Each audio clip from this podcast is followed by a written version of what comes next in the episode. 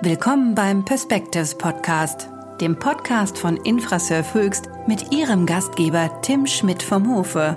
Der Chemie- und Pharma-Standort Deutschland ist im Umbruch. Kreislaufwirtschaft, Digitalisierung und New Work. Wo stehen wir bei der Transformation? Diese Fragen stellt er Experten. So liefert Infrasurf Höchst neue Impulse für alle, die die Zukunft der Branche mitgestalten wollen. Hallo, Frau Huchstedt. Guten Tag, schön, dass ich heute hier sein kann. Ja, ich freue mich auch wirklich sehr, dass wir heute zur dritten Episode des Perspectives Podcasts miteinander sprechen werden. Ja, mit der kleinen Besonderheit heute, dass wir nicht zusammen im Studio sitzen. Ich denke, die Gründe sind klar, das braucht man keinem erklären. Unser Thema heute, digitalisierte Gesellschaft und warum wir ethische Werte brauchen. Das ist ein großes Thema, da werden wir uns ein bisschen rantasten. In meiner Vorbereitung hatte ich so ein bisschen das Gefühl, dass wir uns vielleicht alle viel mehr mit diesem Thema beschäftigen sollten oder vielleicht sogar müssen. Und von daher bin ich wirklich froh, dass Sie sich schwerpunktmäßig auch damit auseinandersetzen und da vielleicht auch ein bisschen äh, Licht reinbringen können. Sie sind äh, seit Anfang 2021 Leiterin des neu geschaffenen Bereichs Digitalisierte Gesellschaft der Stiftung Mercator und zudem Mitglied des Managementteams der Stiftung. Und jetzt gebe ich mal direkt an Sie ab, damit Sie uns äh, mal Ihre Rolle und die Stiftung auch ein bisschen näher bringen können. Ja, super gerne. Also die Stiftung Mercator hat ihren Sitz in Essen im Ruhrgebiet und wir sind tätig in vier Bereichen. Klimaschutz, Teilhabe und Zusammenhalt, Europa in der Welt und eben der Bereich, den ich leiten und gerade aufbauen darf mit meinem Team, digitalisierte Gesellschaft. Und was wir tun als Stiftung ist, wir fördern Projekte in der Wissenschaft, in der Zivilgesellschaft, wir fördern Räume für Wissensaustausch über nationale Grenzen hinweg oder eben auch zwischen Sektoren. Und innerhalb meines Bereichs, Sie haben es schon gesagt, das Thema digitalisierte Gesellschaft, das ist super breit. Und wir haben uns deshalb bestimmte Fokuspunkte ausgesucht, mit denen wir uns dem Ganzen annähern wollen. Und die vier Fokuspunkte, denen wir uns gerade beschäftigen, sind ja, ethische Fragen beim Einsatz von sogenannter künstlicher Intelligenz, das als eines. Dann die Art und Weise, wie sich unsere Kommunikation, wie wir uns informieren, verändert. Wir nennen das digitale Öffentlichkeit. Als drittes der Staat nicht nur als Regulierer, sondern selber als Nutzer digitaler Technologien, also was man so unter dem Begriff Verwaltungsdigitalisierung kennt. Und als viertes die Schnittstelle zwischen dem Thema Klimaschutz und Digitalisierung, also auch die Frage, wie gestalten wir eigentlich digitale Technologien nachhaltiger. Das sind so die vier Themen, die uns gerade besonders beschäftigen wirklich ein breites Feld und trifft momentan den Nerv und greift auch das auf, was sich im Markt sehr, sehr schnell entwickelt und uns alle auch letztendlich irgendwo betrifft. Was ich auch so ein bisschen raushöre, ist, dass vor allem auch KI und algorithmische Systeme uns auch zunehmend herausfordern. Also den Einzelnen und auch die Gesellschaft und auch andere Player und dass sie auch letztendlich auch Impulse geben für eine Erneuerung der normativen Grundlagen, also gerade auch einer, einer digitalisierten Gesellschaft. Gesellschaft?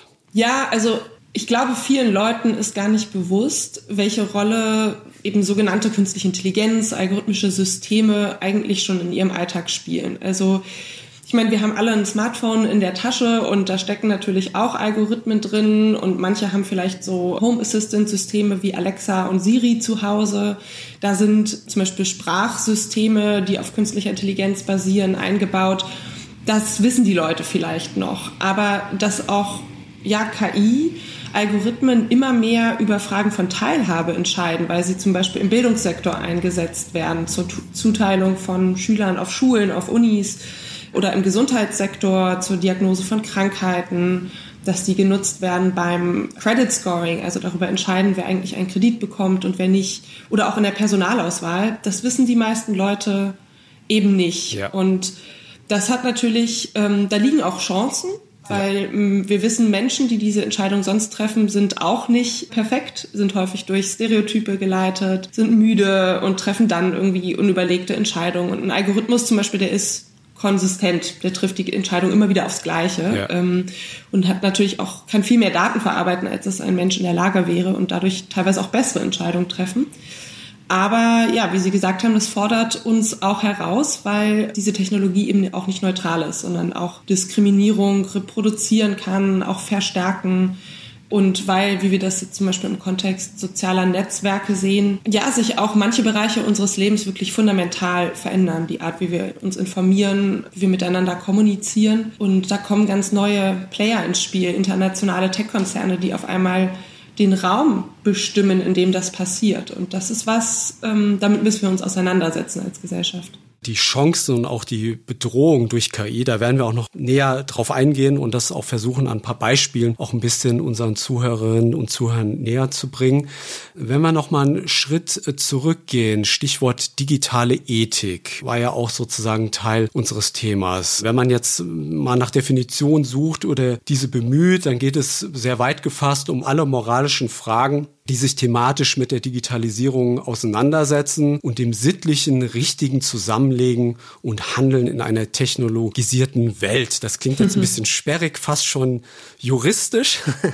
Ich habe aber einen schöneren Begriff gefunden aus einem Interview mit Ihnen und da sprechen Sie von einem digitalen Ökosystem. Können Sie uns das vielleicht mal so ein bisschen erklären, was digitale Ethik aus Ihrer Sicht auch bedeutet?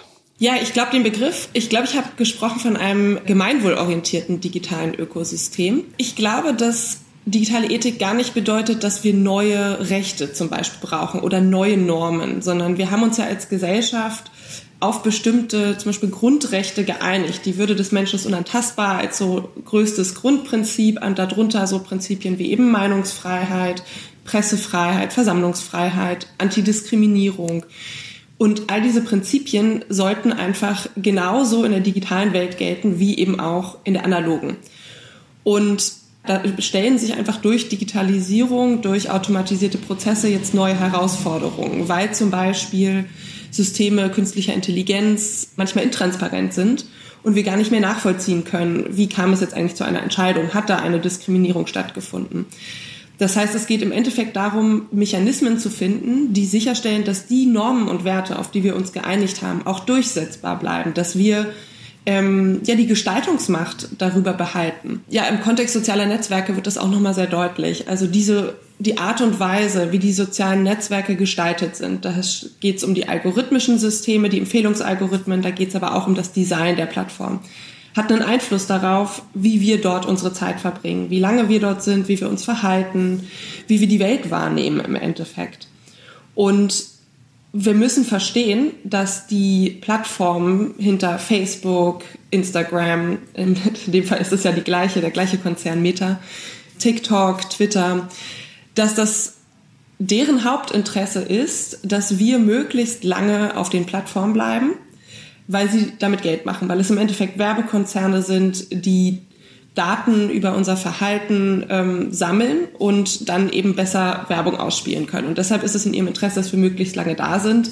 Und das hat Konsequenzen. Zum Beispiel, ähm, dass der Algorithmus besonders negative, besonders extreme äh, Beiträge hochrankt, weil wir einfach wissen, dass es führt dazu, dass Menschen sich länger damit auseinandersetzen. Was das aber heißt, und ich habe jetzt ein bisschen ausgeholt, ist, dass im Moment sehr viel Macht in der Gestaltung der, der Räume, über die wir uns informieren, in den Händen einzelner großer internationaler Tech-Konzerne liegt. Und das halte ich für ein Problem, dass wir das denen überlassen, auch so Fragen wie die Balance zwischen Schutz zum Beispiel vor, vor Hass, vor Desinformation und Meinungsfreiheit. Das sind so ethische Fragen, die dürfen nicht durch Mark Zuckerberg entschieden werden, zugespitzt gesagt. Ja, richtig. Und wie sehen Sie da momentan die Entwicklung? Sind wir da insgesamt auf einem guten Weg? Es gibt ja Versuche, diese Macht, die Sie gerade beschrieben haben, diese Tech-Konzerne aufzuknacken, aufzubrechen. Stichwort Plattformregulierung. Wie würden Sie das so einsortieren momentan? Ja, ich glaube, dass wir gerade in einer unglaublich spannenden Zeit leben, weil ja, Stichwort Plattformregulierung zum Beispiel auf europäischer Ebene gerade an drei großen Rechtsakten gearbeitet wird, die für Digitalisierung eine große Rolle spielen. Und das kriegen die meisten Leute gar nicht mit, weil es so in der öffentlichen Debatte fast gar nicht thematisiert wird, was mich immer wieder wundert, weil das wirklich uns alle betrifft und auch zum Beispiel die Art, wie wir uns in sozialen Netzwerken bewegen, wirklich verändern könnte. Das ist zum einen der Digital Service Act. Da geht es eben um den Umgang großer Plattformen mit Hass, mit Desinformation, aber auch die Sammlung personenbezogener Daten. Da gibt es den Digital Market Act. Da geht es eben auf einer wirtschaftlicheren Ebene darum, die Marktmacht dieser Unternehmen, auch von Plattformen wie Amazon, zu begrenzen. Und dann gibt es äh, die KI-Verordnung, wo es eben auch um Fragen von Transparenz und Antidiskriminierung von künstlicher Intelligenz geht.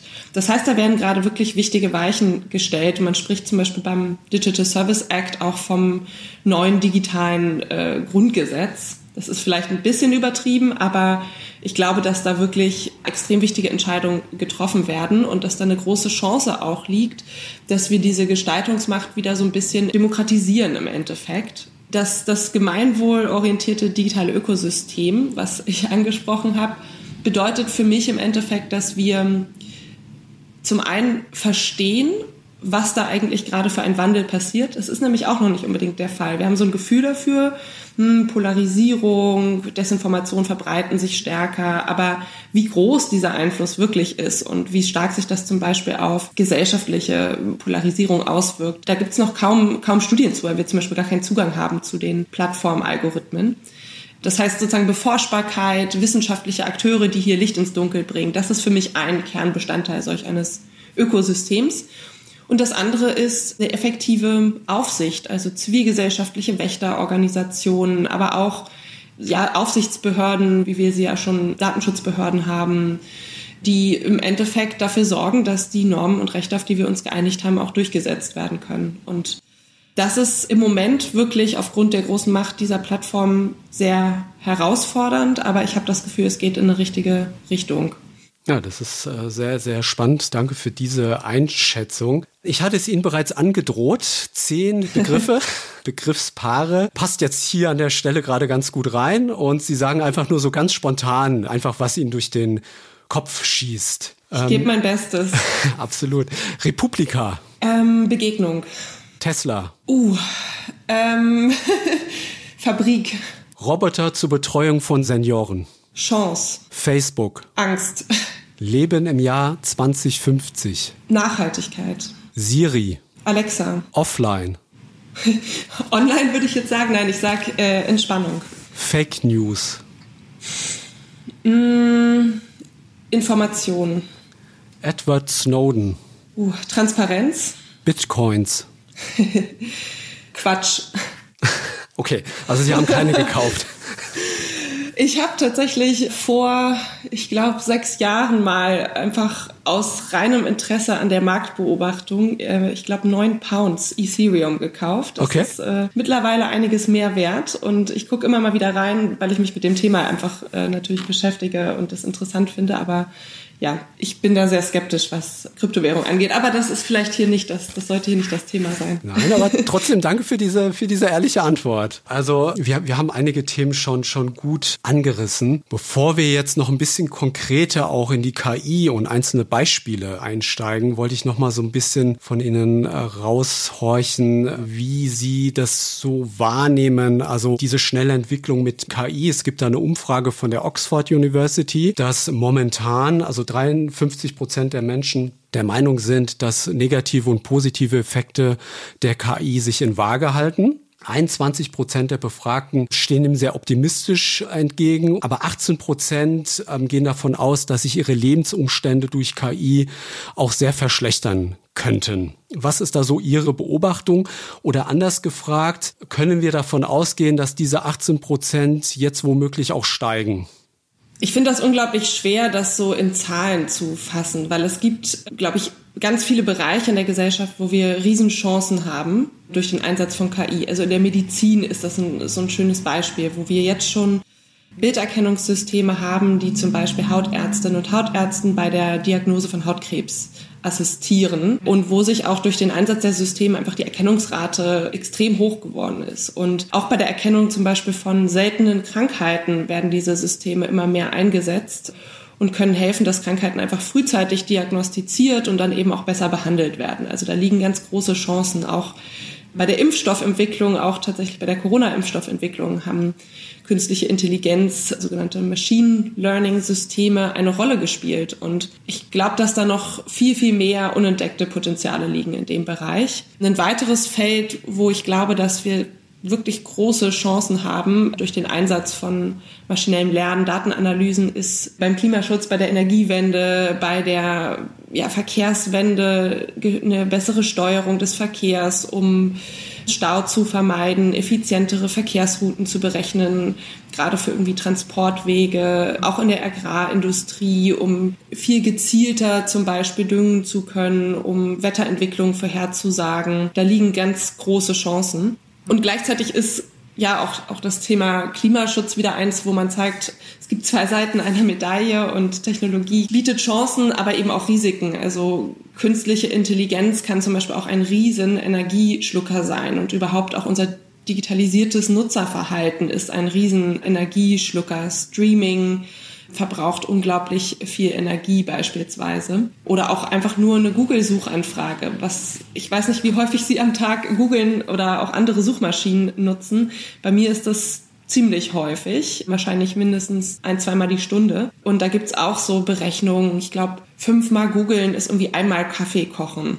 Oder zum Beispiel das Training von einem Sprach-NLP-KI-Modell verbraucht so viel Energie wie fünf Autos im Laufe ihrer quasi Lebenszeit. Und ja, das zeigt, dass wir uns eben nicht nur damit auseinandersetzen müssen, wie zum Beispiel KI helfen kann beim Kampf gegen den Klimawandel, sondern wie wir die Technologien selber auch nachhaltiger gestalten können. Sie wissen ja, ich habe lange auch zu Fragen von Antidiskriminierung und künstlicher Intelligenz gearbeitet. Und da gilt das Gleiche. Also wir Menschen sind alle auch durch Stereotype beeinflusst und künstliche Intelligenz kann auch helfen, dass wir neutralere Entscheidungen treffen. Es gibt zum Beispiel auch Systeme, die laufen mit bei Bewerbungsgesprächen und geben einem dann am Ende Einschätzungen, ob man zum Beispiel sich bei Männern und Frauen unterschiedlich verhalten hat, ob man bei dem einen viel mehr Fragen gestellt hat, wohlwollendere Fragen als zum Beispiel bei Frauen und können auch Menschen dementsprechend unterstützen, ihre, sich mit ihren eigenen Biases auseinanderzusetzen. Und gleichzeitig wissen wir, dass gerade auch diese Systeme, wenn sie eingesetzt werden, selber menschliche Stereotype reproduzieren und verstärken können. Also es gab ein Fall, wo Amazon versucht hat, einen Teil ihres Recruiting-Prozesses zu automatisieren und äh, Bewerbungen vorgefiltert hat durch einen Algorithmus und dabei feststellen musste, dass das System systematisch Bewerbungen von Frauen aussortiert hat, weil es eben trainiert wurde anhand eines Datensets über die bestehende Belegschaft von Amazon und die ist nun mal größtenteils männlich und das hat das System dann reproduziert als Information. Sie hatten mir auch von weiteren Beispielen erzählt, also auch gerade im Bildungssektor, im Schulsektor, wo bei der Auswahl von Kandidaten eben KI eingesetzt wurde und da eben diese Chancengleichheit, wie Sie das gesagt haben, auch nicht gewährleistet werden konnte. Es da auch entsprechende Proteste gab und dann diese Versuche oder diese, diese KI-Technologie wieder äh, gestoppt worden ist letztendlich. Ja, ich glaube, Sie sprechen auf das Benotungssystem aus England an. Genau, das war das, das Benotungssystem. Ist, ja, genau. das ist auch ein recht neuer Fall. Im Kontext der Corona-Pandemie sind nämlich in England äh, einige Abschlussprüfungen ausgefallen äh, in der Schule. Und das britische Bildungsministerium hat daraufhin auch ein algorithmisches System eingekauft welches die Abschlussnoten berechnen sollte für Schülerinnen und Schüler. Und dafür hat es die individuellen Noten der Schülerinnen und Schüler genutzt, aber auch die Durchschnittsnoten der Schulen an denen die Personen waren, was dazu geführt hat, dass einfach Schüler an Schulen die insgesamt im Durchschnitt eben nicht so gut abgeschnitten haben in der Vergangenheit, einfach grundsätzlich runtergerankt wurden. Das heißt, ich kann eine Top-Schülerin sein, ich habe nur Einzeln geschrieben, aber weil meine Mitschüler in der Vergangenheit schlechte Noten hatten, habe ich dann auch eine schlechtere Note bekommen. Und das hat logischerweise, als das rauskam, bei ziemlich vielen Schülerinnen und Schülern ja zu Missgunst geführt. Die sind auf die Straße gegangen. Es gab wirklich Riesenproteste gegen den Algorithmus im Endeffekt. Und das hat ja dazu geführt, wie Sie gerade meinten, dass das Bildungsministerium das System am Ende wieder komplett abgeschafft, eingestampft hat und doch wieder durch Lehrerinnen und Lehrer die Noten vergeben wurden. Das heißt, da wurde auch ja ziemlich viel Geld aus dem Fenster geschmissen. Und das hätte sicherlich vermieden werden können, wenn man rechtzeitig ja, Tests durchlaufen hätte, sich damit auseinandergesetzt hätte, wozu eben diese Vorgaben für das System führen, wenn man vielleicht auch mal die Meinung von ein paar Schülerinnen und Schülern dazu rechtzeitig eingeholt hätte. Und das ist im Endeffekt auch schon ein ganz großer Teil der Antwort auf dieses Problem. Also man muss sich einfach bei Systemen, die so großen Einfluss haben auf Teilhabe im Bildungssektor, im Gesundheitssektor, Personalwesen, frühzeitig damit auseinandersetzen, was für Effekte die Systeme haben, wie sie auf Betroffene wirken, ob sie gegebenenfalls Diskriminierung auch reproduzieren. Man muss ihre Funktionsweise transparent machen und das Ganze partizipativ gestalten. Und dann fallen solche Dinge im Idealfall eben früher auf, sodass man dann auch Anpassungen vornehmen kann und eben auch die Chancen der Technologie besser nutzen. Ein, ein weiteres Beispiel war ja noch das Thema Gesichtserkennungssysteme. Fand ich auch einen interessanten Fall weil der sogar auch Infrasurf betrifft, weil das auch eine Dienstleistung von, von uns ist, Zutrittskontrollsysteme für große Standorte zu entwickeln, wo ja natürlich auch die Gesichtserkennung bald natürlich wahrscheinlich eine, eine Standardtechnologie ist. Und äh, da gab es ja den Fall, dass dieses System gut für weiße Männer war und, und schlecht für farbige Frauen. Und Sie haben es gerade gesagt, also letztendlich muss der Mensch, müssen wir diese Systeme transparent machen. Wir sind in der Verantwortung, weil die Technologie erkennt keinen Sinn in seinem Handeln und wir müssen letztendlich auch als Unternehmen, wenn solche Systeme entwickelt und verkauft werden, hier die Verantwortung dann für solche Systeme am Ende des Tages übernehmen. Ja, genau. Das Beispiel mit der Gesichtserkennung, das wurde vor ein paar Jahren aufgedeckt durch eine amerikanische Forscherin, Joy Burlambini, die am MIT in Boston forscht zur Qualität von, von Gesichtserkennungssystemen so eine Software, die ist mittlerweile in allen modernen Smartphones, wird aber zum Beispiel auch verstärkt durch Sicherheitsbehörden, zum Beispiel zur Passkontrolle an Flughäfen oder an Grenzen eingesetzt. Also hat wirklich sehr reale auch Konsequenzen für das Leben von Menschen. Und Joy Bulamini hat damals, dazu gibt es auch mittlerweile übrigens eine Netflix-Doku, Sie hat damals festgestellt, dass viele der Systeme, mit denen sie arbeitet, ihr eigenes Gesicht nicht erkennen und hat sich dann gefragt, ob das an ihr liegt, an ihrem Gesicht oder ob das ein systemisches Problem ist. Und daraufhin die Gesichtserkennungssysteme der drei Marktführer, damals Microsoft, Face und IBM waren das, mal untersucht anhand von großen Datenbanken mit eben Menschen unterschiedlichen Geschlechts und unterschiedlicher Hautfarbe und festgestellt, bei allen dreien war es so, die konnten weiße männliche Gesichter sehr gut erkennen und hatten Probleme bei Gesichtern von Frauen und noch mehr Probleme bei Gesichtern von Menschen mit dunklerer Hautfarbe. Und Joy Bulamini ist eben eine schwarze Frau und dementsprechend konnten die Systeme ihr Gesicht auch häufig nicht erkennen.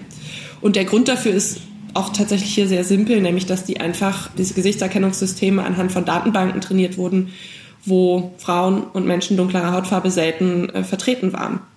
Und das heißt, wir brauchen hier auch repräsentativere Datensets, die sowas verhindern. Und dass sie darauf aufmerksam gemacht hat, hat dann tatsächlich auch dazu geführt, dass zum Beispiel IBM, bei denen war der Abstand am größten, angefangen hat, daran zu arbeiten, weil das Thema einfach sehr viel Aufmerksamkeit bekommen hat.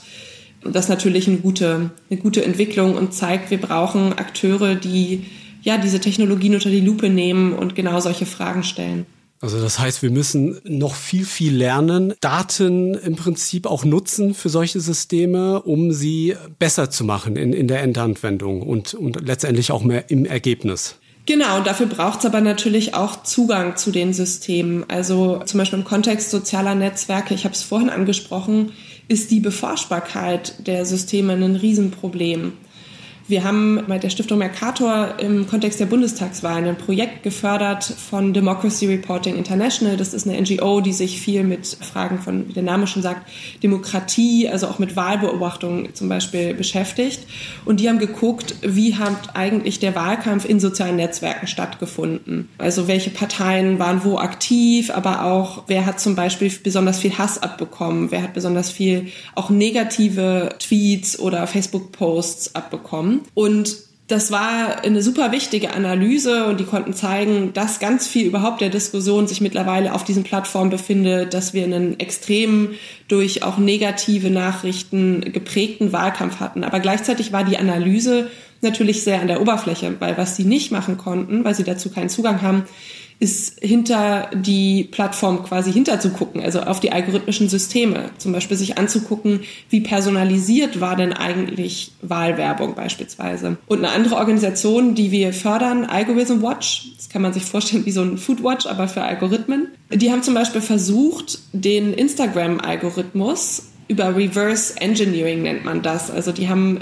Nutzerinnen und Nutzer von Instagram gebeten, so ein Plugin zu installieren und dann darüber ihnen Daten weiterzuleiten, damit sie quasi rausfinden können, ohne direkten Zugriff zu haben, wie funktioniert eigentlich der Algorithmus, wie stark sind Inhalte personalisiert. Und da haben sie ein Experiment gestartet und dann wurde ihnen von Facebook, den ja Instagram gehört, eine Klage angedroht, sodass sie das Projekt am Endeffekt abbrechen mussten. Und das zeigt, dass genau diese wichtige Wächterfunktion häufig im Moment noch gar nicht wirklich eingenommen werden kann, weil wir gar nicht den Zugang haben. Und da mache ich mir große Hoffnung, weil der vorhin erwähnte Digital Service Act auch einen Artikel beinhaltet, der die Beforschbarkeit von Plattformen erleichtern soll für Wissenschaftlerinnen und Wissenschaftler, aber auch eben für Zivilgesellschaft. Also diese, diese Wächterfunktion im digitalen Raum, das ist natürlich wirklich ein sehr, sehr spannendes Thema. Aber ich will noch mal so ein bisschen den Bogen spannen, äh, dahingehend, dass natürlich jeder Einzelne jetzt auch schon etwas tun kann. Also Stichwort digitale Mündigkeit, also dass wir unsere Kompetenz äh, weiterentwickeln, das eigene Handeln im digitalen Raum, ich sag mal, selbstbestimmt und auch eigenverantwortlich zu gestalten. Da ist ja quasi auch jeder Einzelne gefragt, gefragt. Also ich muss ja irgendwie auch ein Gefühl dafür entwickeln und wissen,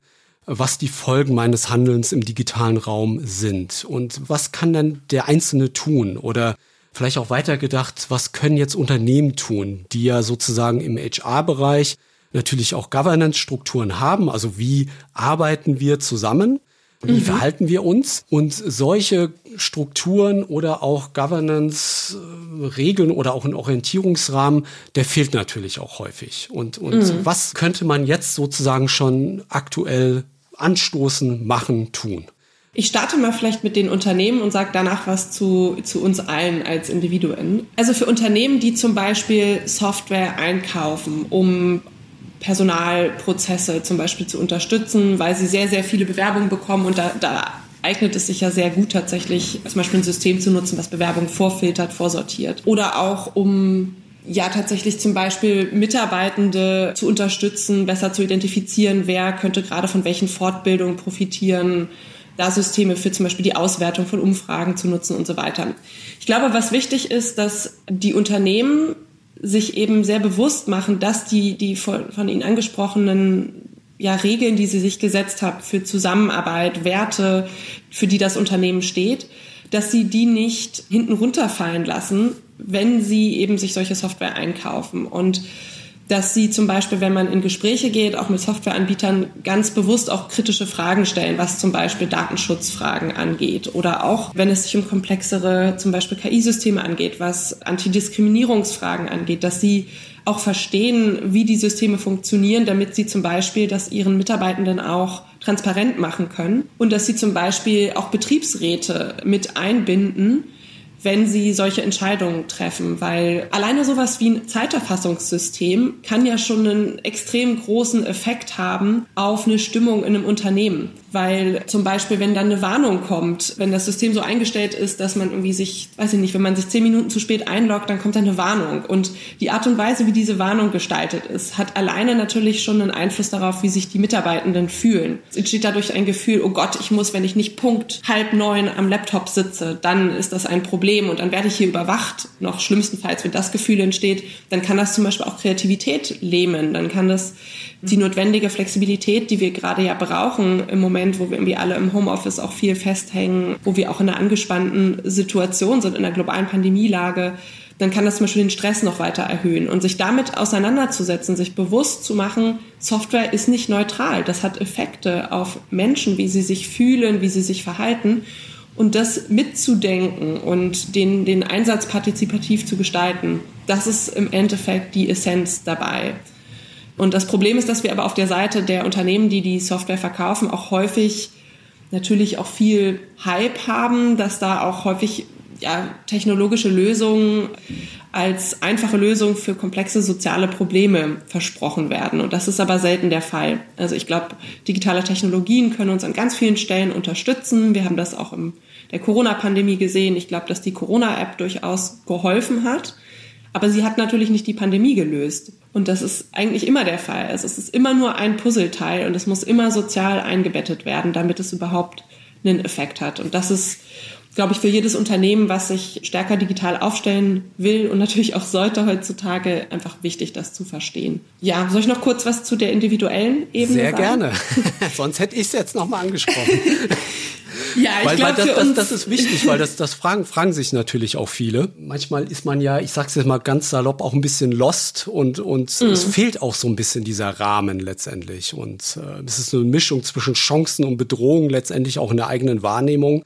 Und ja, vielleicht können Sie uns da schon mal einen Hinweis geben. Ja, also ich glaube, dass es unglaublich wichtig ist, dass wir ähm, lernen, mit dieser Veränderung umzugehen, dass das Thema auch ja, digitale Kompetenzen, äh, Media Literacy, dass das in die Schulen kommt beispielsweise, weil so meine Generation und Jünger einfach soziale Netzwerke so eine essentielle Rolle im Leben spielen, sei es jetzt beruflich oder privat, um mit Freunden in Kontakt zu bleiben und sich bewusst zu machen, zum Beispiel wie viel Zeit man dort verbringt, welche Effekte das eigentlich auf einen hat, auf das Wohlbefinden. Es gibt ja diese Studien, diese Enthüllungen im Kontext des Facebook-Leaks von Frances Horgan, das ist eine ehemalige Mitarbeiterin gewesen von Facebook, die einige Dokumente enthüllt hat, die zeigen auch, wie viel Facebook selber schon wusste über die negativen Effekte, zum Beispiel von Instagram. Da stand zum Beispiel diese Zahl drin, dass bei 32 Prozent der Mädchen, die sowieso schon Depressionen oder Essstörungen haben, Instagram dazu führt, dass es ihnen noch schlechter geht. Und ja, sich damit auseinanderzusetzen, was haben eigentlich, wie geht's mir eigentlich, wenn ich den ganzen Tag durch Instagram scrolle, geht's mir danach besser?